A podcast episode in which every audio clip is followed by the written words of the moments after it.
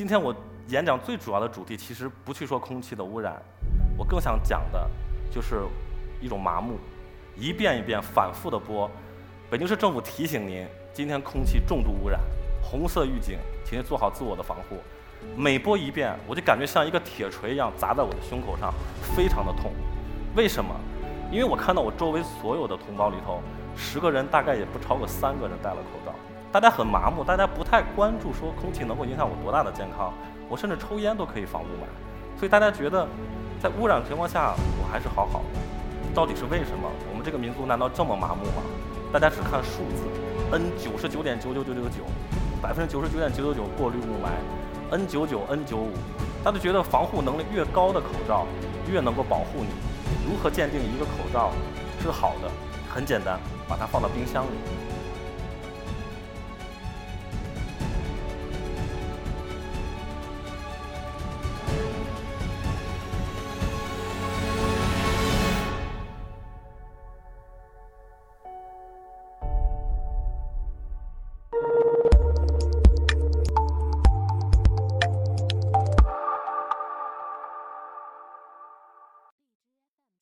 是我们 Eco Talks 的讲者朱克成。首先呢，我想要跟大家互动一下，大家觉得在什么时候你会觉得没有安全感？我做了一个很有趣的调查，我访问了一百个呃访问者，当我问到他你在什么时候会没有安全感的时候，排在第四位的是没有信号的时候，但是比这个更没有安全感的是手机快没电的时候。我身边很多朋友，当手机电量低于百分之十的时候就很慌张，可能会叫不到滴滴，可能会坑队友。所有这样的事情都跟没电有关系。实际上，比它更没有安全感的是没钱的时候。但是今天我想分享的一个，就是最没有安全感的是当你的健康被威胁的时候。对于生命体来说，当我们的健康甚至是生存受到威胁的时候，你一定会觉得没有安全感。其实中国人，我们大家对自己的健康已经是非常重视的。我们开始去重视饮食，去吃健康的食物，我们开始去喝纯净的水。但是，即使到今天，有另外一件事情，每天在你的身体上都在发生，它比吃饭和喝水更重要，却被所有人都忽视了。它就是什么呢？就是呼吸。大家知道自己一天要呼吸多少次吗？正确的答案是一个成年人一天。要呼吸约一万七千次，一个儿童是成人呼吸的两倍。一个儿童每天大概要呼吸三万五千次。那么试想一下，你不吃饭不喝水，可能你可以撑过几天；但如果你不呼吸，根据科学的调研，五分钟你就会死掉。所以呼吸才是我们最息息相关、最重要的一项机能。那我们看一下，当我们的呼吸受到威胁的时候。当我们的呼吸受到影响的时候，会有怎样的一个危险？美国的 TD 做了一个数据研究。那么，在空气污染的地区，我们来先不看人，我们看一下植物。农作物在空气污染的地区会减产，它的繁殖能力会下降，以及它们会受到很严重的虫害。因此，大家想一下，孕妇，一个孕妇两条命，一个成人加一个孩子，两个人加在一起几万次的呼吸。如果它的空气是污染的，那么它将会受到很大的伤害。我们可以有数据去证明，孕妇在呃空气污染的区域去产子的话，会容易遇到，比如说新生儿的体重过低以及先天缺陷这样的一些问题。所以，空气污染实际上对人，尤其是对弱势群体，比如说老人、儿童以及孕妇，是有很严重的影响的。这里面给大家要提到一个呃，中国人可能大部分都还不太关注的一个。词叫 PM 零点三，很多人都知道 PM 二点五这个词最近在国内已经很热了，但实际上比它小十倍，甚至从你的发孔都有可能钻入你体内的，对你危害更大的是 PM 零点三，它是对我们现在人体伤害最大的一个威胁。北京现在这么重的雾霾，到底是什么物质构成了这些空气的污染的这种污染物呢？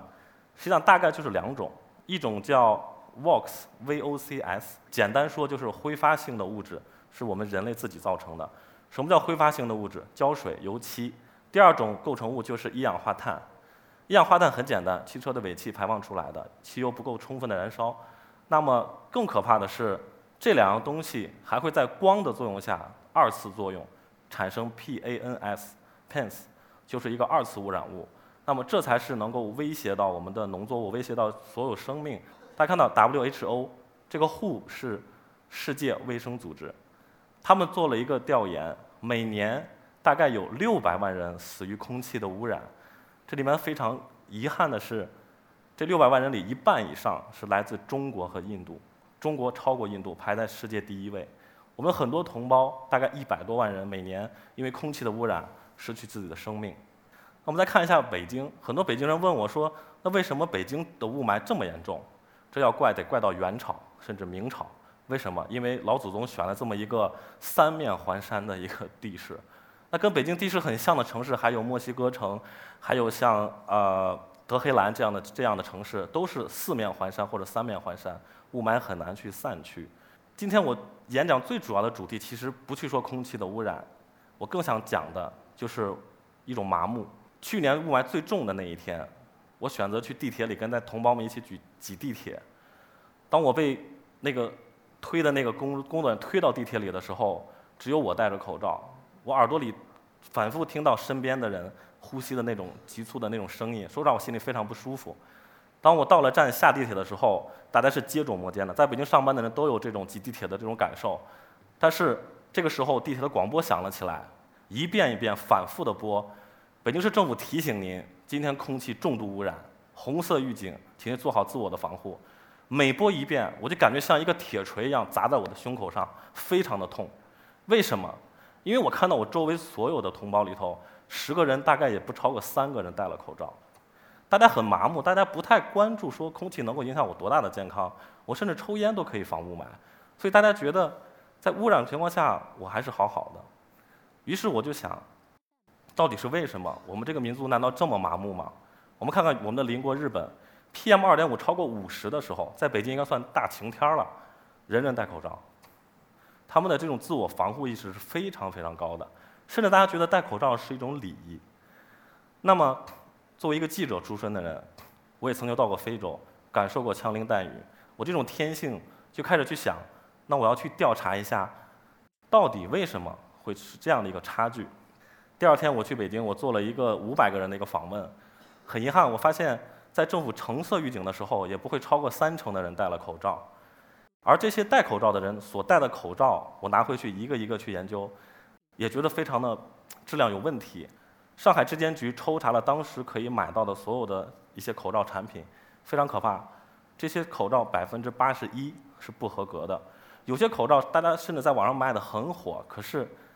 几乎防霾能力是零，这就是我觉得非常恐怖的一件事情。恐怖在哪里？百分之七十的人面对雾霾、面对空气污染的时候是不戴口罩的，剩下这三成不到的人戴了口罩，里面还有百分之八十是错的，是不合格的。那这就是一个非常危险的事情。我解剖了上千款口罩，但是非常遗憾，我的结论是，我对所有口罩都不满意，没有一款口罩让我觉得。是满意的，没有一款口罩让我觉得大家会喜欢戴起来会舒服，甚至觉得颜值很高，甚至可以保护自己。那么到底问题出在哪？为什么大家不愿意戴口罩？大家可以想想自己是不是有这样的一些痛点。第一个原因，很多女生告诉我，我觉得戴口罩很丑。大家会发现很多女生那个口罩戴了一段时间之后，一摘下来很尴尬，一圈印子，妆都白化了，口红也粘掉了。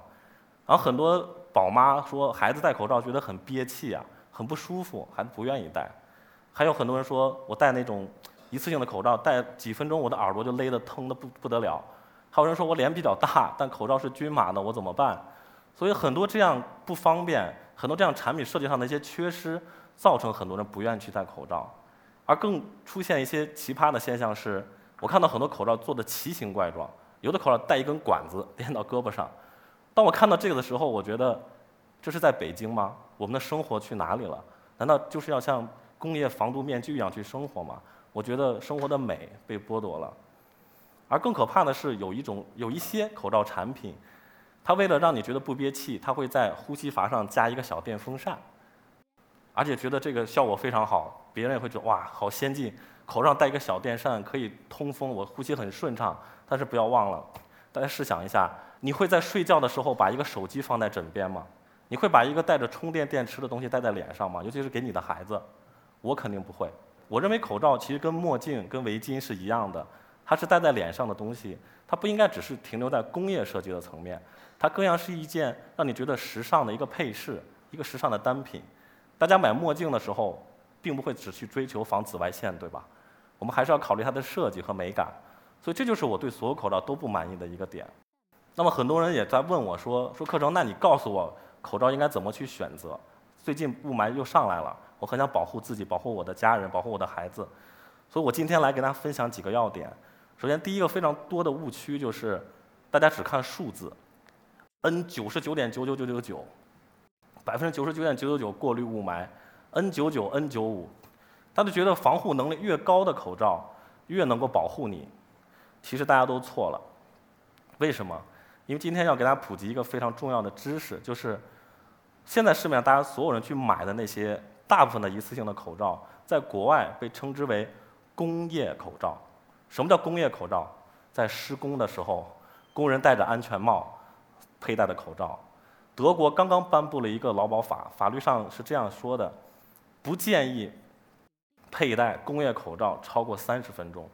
如果你要佩戴超过三十分钟，一定要摘下来呼吸三十分钟。为什么？因为口罩本身对你会有伤害。在生活中，你佩戴时间过长，它会阻碍你心肺的功能，你呼吸的每一口都会是憋气的，你的大脑就会缺氧，而儿童是最重的一个受害者。我看到很多孩子佩戴的口罩，家长戴都是工业口罩，如果戴的久的时候，他每一口呼吸都受阻，他就会心肺发育不健全，长期佩戴这种影响是不可逆的。所以一旦我看到这样现象，我都会走过去制止这个家长，我说不要给孩子戴这样的口罩。